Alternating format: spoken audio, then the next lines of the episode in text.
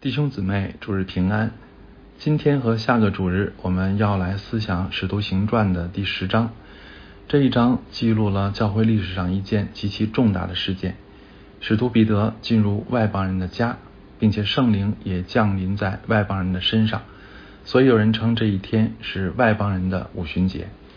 而这件事之所以重大，因为它标志着福音突破了犹太民族的局限，开始进入外邦世界。可以说这件事奠定了教会向外邦宣教的基础。如果没有这件事的预备，那么保罗向外邦宣教就缺乏合法性，而他的职分和事工也必受到更大的质疑和抵挡。虽然主耶稣早就宣告福音要从犹太全地撒玛利亚直传到地极，但是实际上福音进入外邦并不是自然而然、轻而易举的事。除了人心里根深蒂固的民族主义拦阻人相信福音，其他诸如饮食的问题、割礼的问题、某些规矩到底是福音的要求必须遵守，还是文化的形式可以变通，这些都是又大又难的问题，必须一一清楚，神的计划才能够得以实现。而我们今天看到的这一段，就是一个划时代的重大突破。之后，神又借着耶路撒冷大公会议等等事件，使福音的真意越发显明，使福音向地极不断拓展。而透过圣经记载的这一切事，我们可以看到神始终在做工。他不仅是下命令的那一位，也是亲自引导、亲自成全的那一位。他的作为奇妙，他的名是应当称颂的。在我们正式的。啊，分享之前，让我们先来一同的祷告。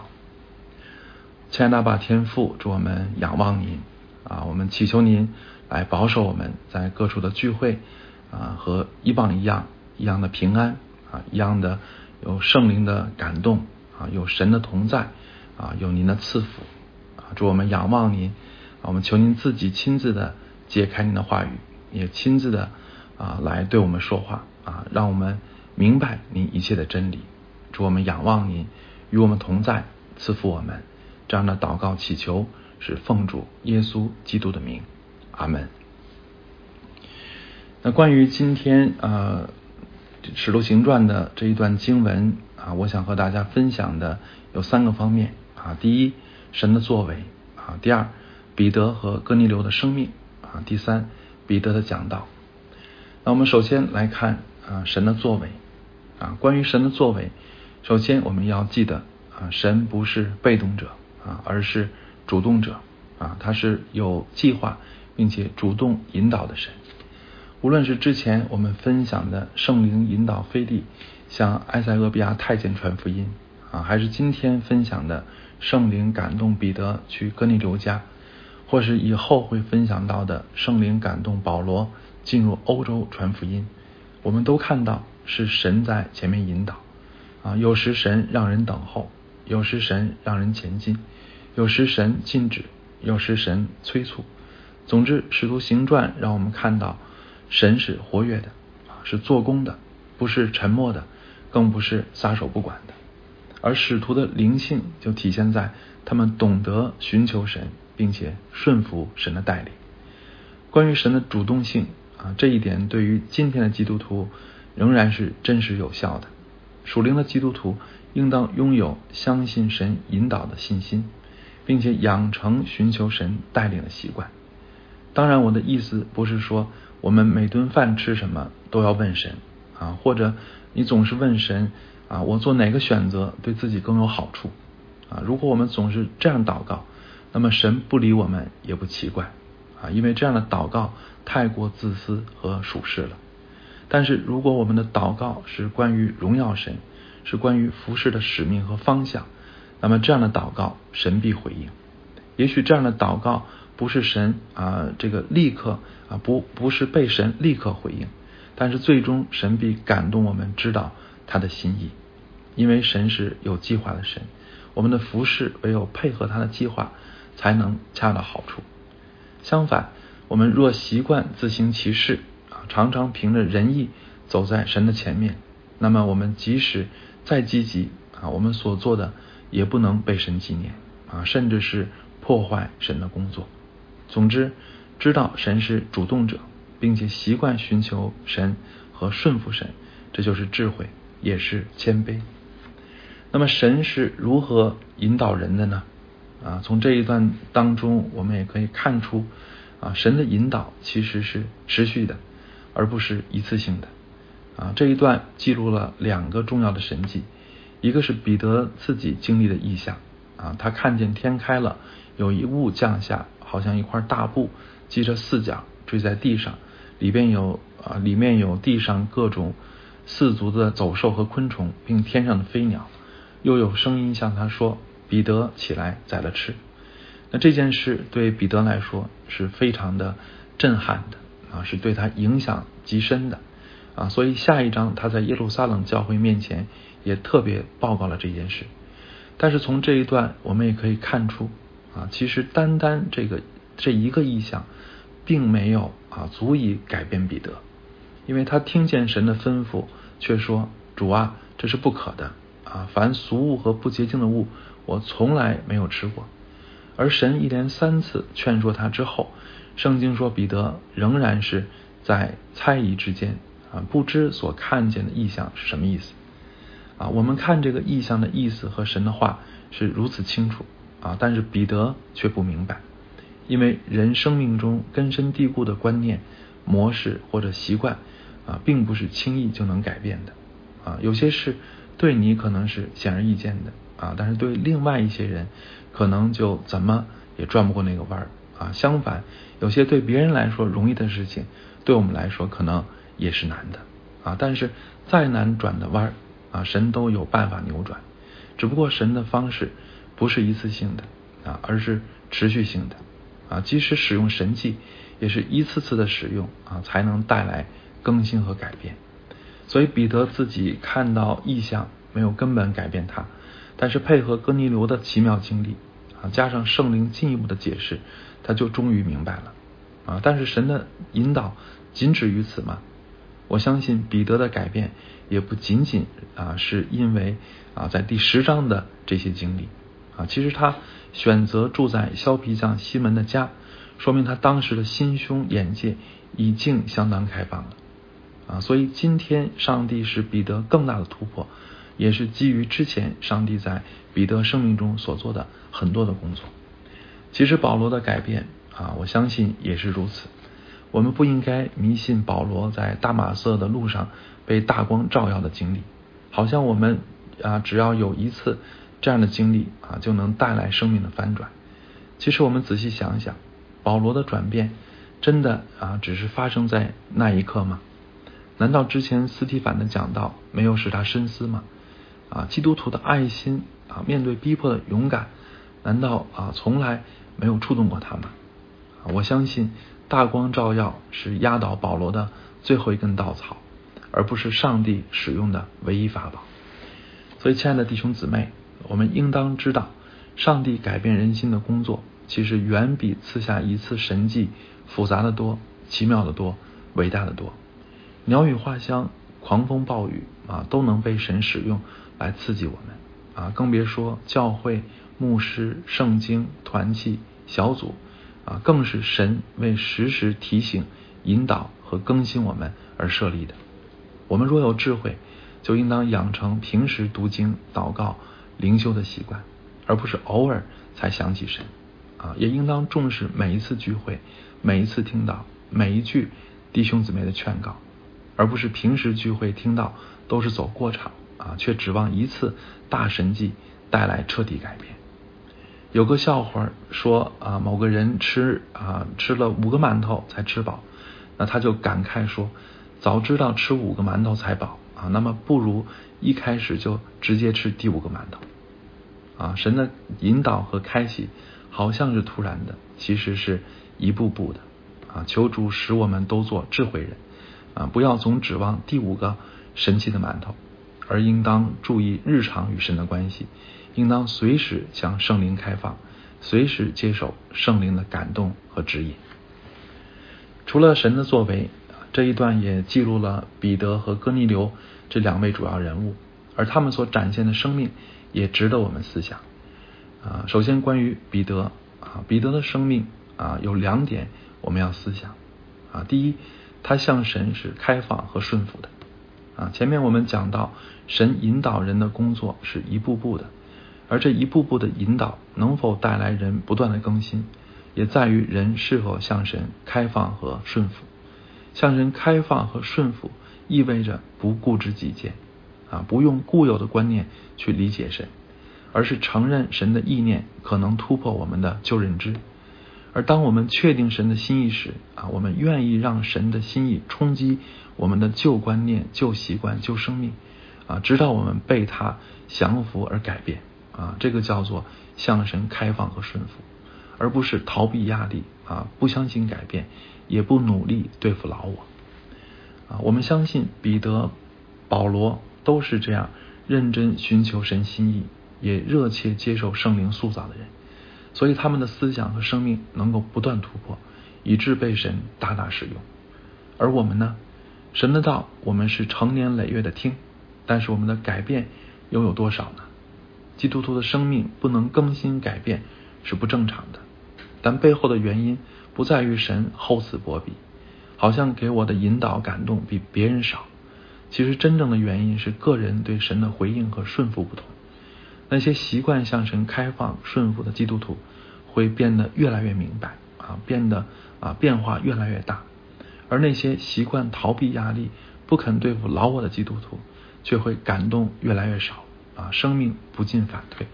这就是圣经所说的：凡有的还要嫁给他，叫他有余；凡没有的，连他所有的也要夺去。所以，亲爱的弟兄姊妹，如果你觉得自己生命已经枯干停滞了，那么就要警醒，不要任凭这样的状态持续，要相信这样的状态可以改变，要相信神随时愿意帮助我们，而我们所要做的就是不再逃避神的感动，不再逃避对付老我。其次，关于彼得，还有一点我们要思想，就是当哥尼流向他下拜时，他立刻制止，并且说：“你起来，我也是人。”彼得的这一表现啊，让我们想到保罗在路斯德啊，当群众要向他和巴拿巴献祭时，他他们也说啊，诸君为什么做这事呢？我们也是人，性情和你们一样。我们传福音给你们，是要叫你们离弃这些虚妄，归向那创造天地海和其中万物的永生神。由此可见，使徒们都具有这样的觉悟，就是他们不过是人。啊，任何人都是一样的受造物，都是一样的罪人，都是一样需要基督的救赎。唯有神是配得敬拜的，所有人都不能窃取神的荣耀。我当初信主时啊，特别的被啊这些经文震撼，因为在我看，中国人深受崇拜人、神化人的害，但是却根本走不出来。啊，中国几千年的历史啊，没有一个人能这样的看待神和人的关系。啊，能够能够这么正确的啊摆正自己的位置，啊，更没有一个人能够拒绝被崇拜的诱惑。像美国第一任总统华盛顿啊，他能够在啊第三次要被推举为总统的这个时候，他拒绝连任，而是能够而能够选择主动的啊主动选择退休回家，啊，这个在中国人来说是不可想象的。而人能拒绝崇拜人的谎言和被崇拜的诱惑。原因不是别的啊，就在于接受圣经如此的启示啊，只有这样的启示啊，才能够把人摆在最合适的位置啊，既不狂妄到以为自己是神，也不自卑到以为别人可以奴役自己啊，这就使人又谦卑又自由了。所以，亲爱的弟兄姊妹，我们是愿意耶和华做我们的神啊，还是和我们一样软弱有限？又有罪的人做我们的神呢？啊，这个问题的答案虽然看似简单，但其实是和我们的本性冲突的。我们看这世界上有多少的政治的腐败、宗教的腐败啊，甚至教会里的腐败啊，其实一个重要的原因就是把人神化啊，把人当成神啊，崇拜人。如果牧师讲道偏离圣经，却不容置疑啊，或者我们迷信人到一个地步，以为他不会犯错。啊，或者我们完全不会自己和神建立关系，啊，只把人的话照单全收，啊，那么这就离把人当成神不远了。啊，求主使我们警醒，愿教会脱离崇拜人的网罗，愿一切荣耀颂赞单单归于在万有之上永远可称颂的神。第二，我们再来啊思想哥尼流这个人啊，圣经说哥尼流这个人是一个虔诚人啊，而说一个外邦人是虔诚人，首先意味着他是相信耶和华的啊，这样的人可能没有受割礼啊，没有正式加入犹太教，但是却爱慕律法啊，也参加会堂聚会和研读圣经。那这一段告诉我们，哥尼流是在伸出祷告时见到异象的，而伸出。就是犹太人每天固定祷告的一个时间啊，这就说明哥尼流对信仰何等认真啊！他是实实在在的寻求神，而对于一个外邦人来说，相信非本民族的神，其实和犹太人接受外邦人信主一样不容易啊！曾经中国民间有一个说法，就是多一个基督徒就少一个中国人啊！就是到今天也有人质疑我们为什么信洋教而不信。中国传统的宗教，其实罗马帝国啊，虽然好像宗教信仰自由啊，但是实际上罗马人也有自己的传统信仰。他们其实是默认外邦人的信仰不会侵蚀本民族的信仰，所以才给他们一定的自由。而后来教会被逼迫啊，其中一个重要的原因就是罗马人感到威胁啊，所以他们企图复兴他们的传统宗教。啊，这就说明，其实罗马人和其他民族一样，啊，并没有真的开明到本族人相信什么都无所谓的程度。那在这样的氛围下，相信外邦的神而不相信本民族的神，压力可想而知。而哥尼流的第一个了不起的地方，就是他爱慕真理能到这样的一个地步，即使被看为离经叛道，啊，被看为本族的叛徒，他也要寻求真理，啊，这是何等的！可贵。其次，哥尼流的虔诚也表现在圣经说他多多周济百姓。啊，马丁路德特别强调因信称义啊，所以他贬低雅各书啊，认为雅各书高举行为啊。但是我特别的认同雅各所说的：身体没有灵魂是死的，信心没有行为也是死的。律法主义和功德的观念固然是错的，但是以信心和恩典为借口。啊，掩盖人的悖逆和虚伪，啊，同样有害。所以这一段，上帝明显肯定哥尼流的善行，而且三十一节又强调，你的祷告已蒙垂听，你的周记达到神面前已蒙纪念了。可见好行为在神面前不是无所谓的。但是这不是说哥尼流因为善行所以换来了神的恩典，而是说哥尼流以他的善行证明了他对神的真诚。而信仰的真实和真诚，才是神喜悦他并且使用他的原因。那么，我们的信仰真诚真实吗？我们又怎么能够知道呢？雅各说：“啊，若有人自以为虔诚，却不勒住他的舌头，这人的虔诚是虚的。”啊，在神我们的父面前，那清洁没有玷污的虔诚，就是看顾在患难中的孤儿寡妇，并且保守自己不沾染世俗。可见。啊，和神真实的关系啊，是透过言语啊，透过行为这些外在的标记是可以判断的。啊，教会选择长老执事的标准也是各种可见的证据。啊，虽然行为也可能虚假啊，好行为不能百分百的证明虔诚，但是如果没有好行为啊，毫无好行为啊，毫无生命的这个这个变化啊的这样的迹象啊，却可以百分百的证明啊。这样的人和神的关系不是健康的啊，不是正常的。所以，亲爱的弟兄姊妹啊，生命有问题并不可怕，因为康健的人用不着医生，有病的人才用得着。真正可怕的是，我们活在虚假里啊，明明远离神而不自知啊。求主使我们知道什么是真正的金钱啊，并且能够判断自己生命真实的状况。此外，哥尼流在彼得面前的谦卑。啊，以及他召集亲友一同来听福音的爱心啊，都是他美好生命的体现。按照人的标准啊，哥尼流实在是一个大好人啊，是一个虔诚人。但是天使却让他去见彼得啊，这就说明他的虔诚还不足够啊，他还缺少至关重要的一件，就是接受关于耶稣基督的福音。最后，我们就再来看啊，彼得关于关于福音的讲道啊，这篇讲到包括三个要点啊，揭示了福音最本质的三个方面。第一啊，耶稣基督是福音的核心。什么是福音？就是相信耶稣基督是神的儿子，他为罪人死，并且复活，以至于信他的人就可以得救。离开耶稣基督就没有拯救，不传耶稣基督就不是传福音啊！这就是耶稣基督是和福音的核心的意思。那么其次啊，复活是基督的证明，基督的本质是救主，拯救的意思啊是在今生胜过罪，并在死后得永生。而这一切都是基于基督是神的儿子啊！如果基督没有复活啊，他就不是神的儿子，他就不能救自己，也不能救别人啊！如果基督没有复活啊，他就是一个普通人，而福音就不过是人的又一个发明啊，就和其他的哲学主义、心灵鸡汤没有本质的区别。我们传福音却不传基督，就不是传福音；我们传福音却不相信基督复活。也不是传福音啊，因为福音是基于基督的复活，福音也是为基督复活做见证。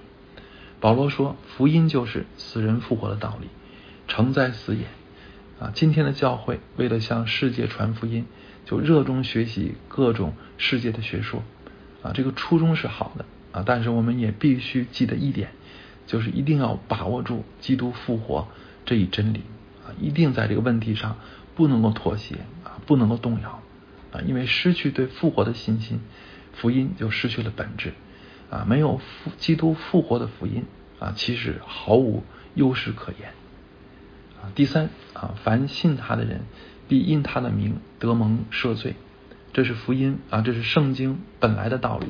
但是今天彼得才理解他的真意啊。借着这一次的经历，他终于看出，原来各国中那敬畏主行义的人。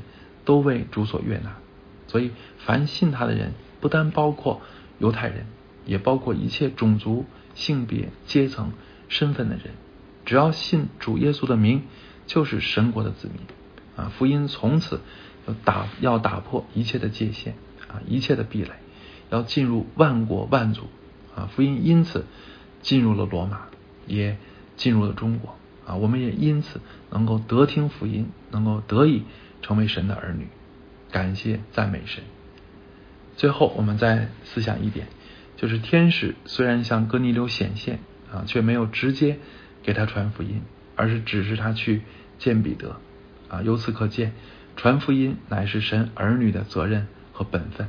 虽然神和天使都比我们有能力，但是神却指定我们做他的代言人，这是教会的使命，也是基督徒的荣耀。愿我们都乐意承受这使命，要常做预备。当有人问我们心中盼望的缘由，我们就能随时以温柔敬畏的心回答个人。阿门。让我们一同来祷告。亲爱的主，我们啊感谢你，我们感谢您借着今天的经文，让我们领略你奇妙的作为啊。我们感谢你为万国万族啊，也为我们打开福音的大门。我们感谢你不断的差派福音的使者进入世界，啊，甚至付上生命的代价向我们做见证。我们都是因此蒙恩的人，愿我们也成为感恩的人。主啊，我们求你来帮助我们啊，求你帮助我们脱离不冷不热啊、不求更新、不思改变的状态啊。愿我们的生命都与你啊有真实深刻的关系。以至于啊，能够不断的更新啊，不断的变化啊，并且啊，能够承受呼召和使命。主，我们仰望你，我们求你与我们同在，求你使我们行在你的心意当中，不偏离左右，直到永永远远。主，我们仰望你，这样的祷告祈求是奉主耶稣基督的名，阿门。